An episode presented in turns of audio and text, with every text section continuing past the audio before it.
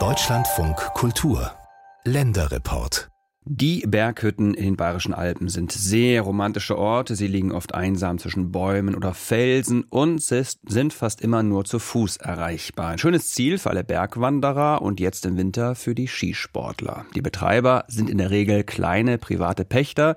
Ja, und die merken die gestiegenen Energiekosten ganz besonders, denn im Winter werden sie oft von Hubschraubern beliefert. Auf der anderen Seite haben die Berghütten schon vor Jahrzehnten angefangen, erneuerbare Energien zu nutzen. Ursprünglich aus praktischen Gründen, damit sie unabhängig sind, aber Energie Energiekrise jetzt macht sich das bezahlt, wie Lisa Weiß bei ihrem Berghüttenbesuch festgestellt hat.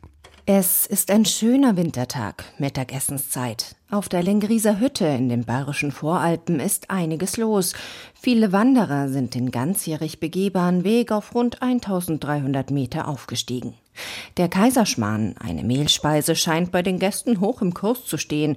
Der kostet auch noch genauso viel wie in der vergangenen Saison. Ansonsten sind die Gerichte etwa zwei Euro teurer geworden. Auch die Getränkepreise sind ein bisschen gestiegen. Die durstigen Wanderer an den langen Tischen scheint das aber nicht zu stören. Natürlich ist alles etwas teurer geworden, aber es ist immer noch human, oder? Da herum.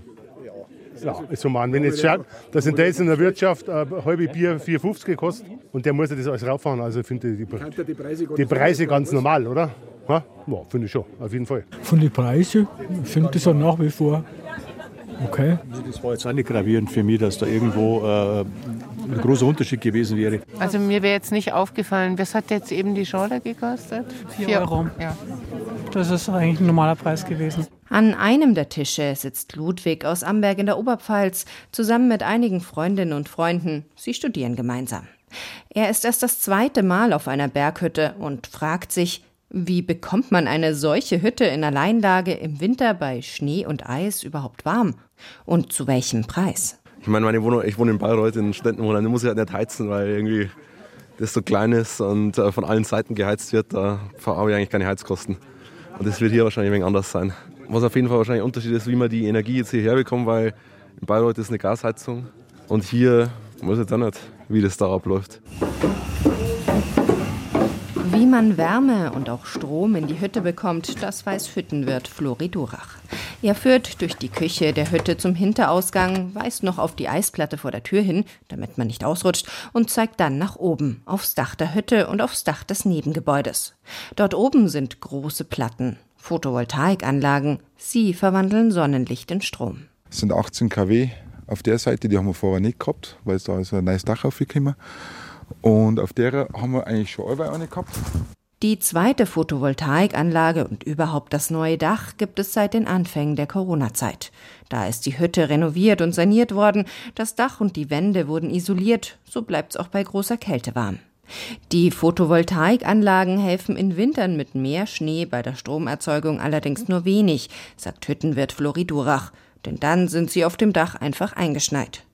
Aber auf der Hütte gibt es für die Stromproduktion noch ein Blockheizkraftwerk, das mit Flüssiggas betrieben wird und die Abwärme bringt gleich noch warmes Wasser.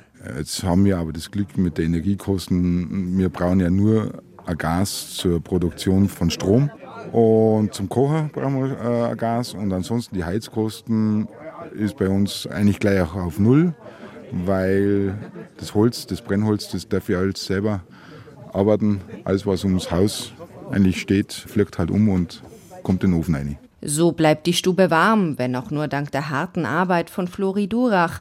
Die Pächterfamilie hat Glück damit, dass der Waldbesitzer, also der Freistaat Bayern, erlaubt, dass sie das Holz rund ums Haus zum Heizen schlagen darf. Die Lengrieser Hütte ist also zu einem guten Teil unabhängig von den Energiepreisen, die am Anfang dieses Winters stark gestiegen waren.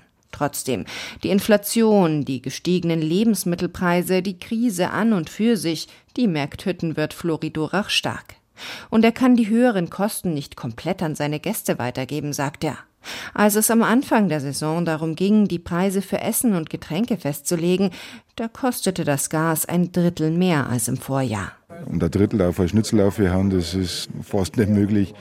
Es gibt irgendwo eine Grenze, die die kann man nicht einfach äh, verlangen. Das ist für mich eine moralische Sache. Du kannst nicht 20 Euro für ein Schnitzel verlangen. Ortswechsel. In München, in der Parkstadt Schwabing, ist die Bundesgeschäftsstelle des Deutschen Alpenvereins.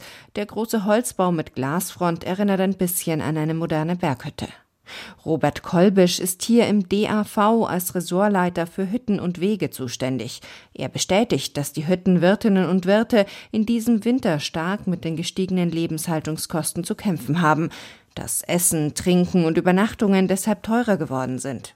Und ja, auch die im Vergleich zu früheren Jahren teurere Energie spiele eine Rolle. Viele Hütten, die werden entweder durch Materialseilbahnen versorgt oder eben auch durch Hubschrauber. Das heißt, auch Hubschrauber, die müssen ja betankt werden. Das heißt, indirekt spüren wir natürlich die Energiekrise.